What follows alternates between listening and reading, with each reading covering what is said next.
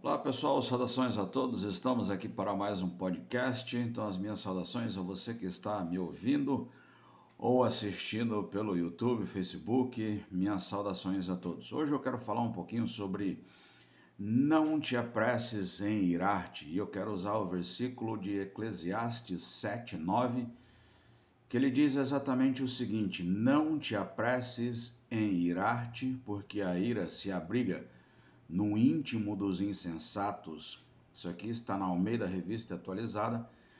E a NVI ela trouxe da seguinte maneira, ela traduziu da seguinte maneira: não permita que a ira domine depressa o seu espírito, pois a ira se aloja no íntimo dos tolos.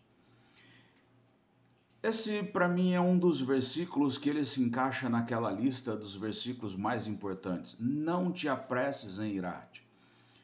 Existem vários versículos que eles trazem justamente essa informação. Não faça isso, não faça aquilo, não fale mal uns dos outros, não critique, não julgue, e nesse caso, não te apresses em irar.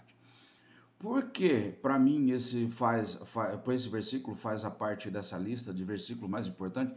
Justamente porque eles nos chamam a atenção para algo que é natural, uma tendência do ser humano. A nossa, não fale mal uns dos outros. Por quê? Porque a nossa tendência é falar mal. E nesse caso, não te apresses em irar-te. Por quê? Porque a tendência nossa é irar diante de uma situação. Quando acontece, quando nós somos envolvidos numa situação, por exemplo, levamos, estamos no trânsito, né? Estamos com pressa, estamos atrasados para chegar em um local e justamente na nossa frente tem alguém fazendo graça no trânsito e, a, a, e nós estamos com pressa e justamente a nossa primeira tendência é ficar bravo, ficar irado com ele. Então, o que a Bíblia está dizendo, Eclesiastes 7,9, ela não faça isso. Não apresses em irar-te.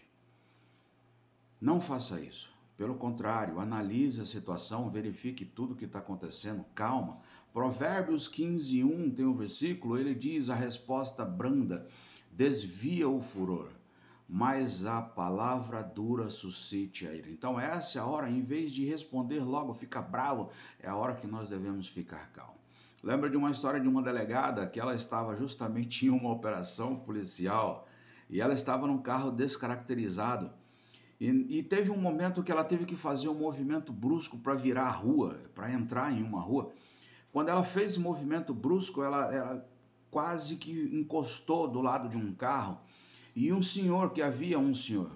Esse senhor ele acelerou, chegou, encostou o carro do lado dela e começou a falar um monte, abaixou o vidro, falou um monte naquele momento, bravo respondendo: Olha, porque você não deveria estar dirigindo. E aí ela, naquele momento, parou, olhou, abaixou o vidro, falou: Olha, o senhor quer fazer isso?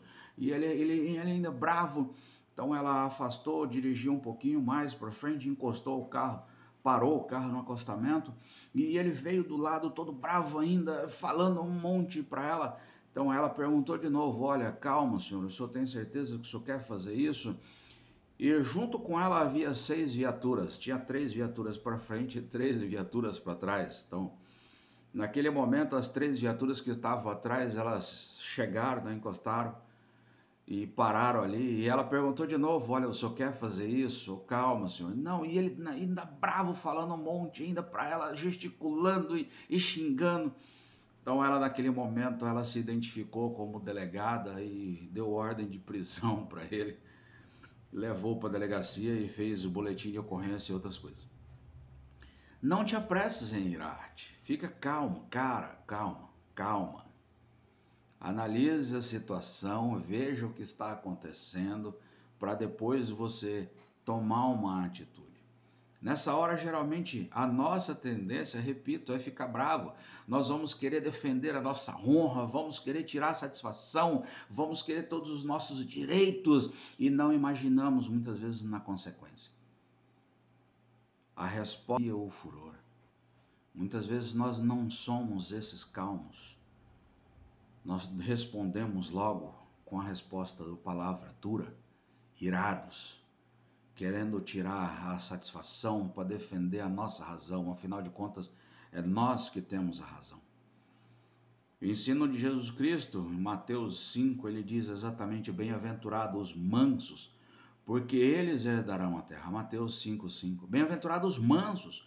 Não é bem-aventurados os irados, porque eles não são os irados que herdarão a terra, mas são justamente os mansos. Bem-aventurados os mansos, porque eles herdarão a terra. E o outro versículo, Mateus 5:9, bem-aventurados os pacificadores, porque eles serão chamados filhos de Deus. A continuação do versículo, ponto 2, ele diz: Olha, não te apresses em irar-te, porque a ira se abriga no íntimo dos insensatos, dos tolos, insensatos, tolos. E justamente nós agimos como insensatos, como tolos. Quando queremos tirar uma satisfação, queremos ficar bravo, defender a nossa honra. E muitas vezes escolhemos resultados, as consequências das nossas atitudes. O que você tem sido? Você tem sido irado? Ou você tem sido um manso, um pacificador? Palavras de Jesus Cristo foram justamente bem-aventurados os mansos e bem-aventurados os pacificadores.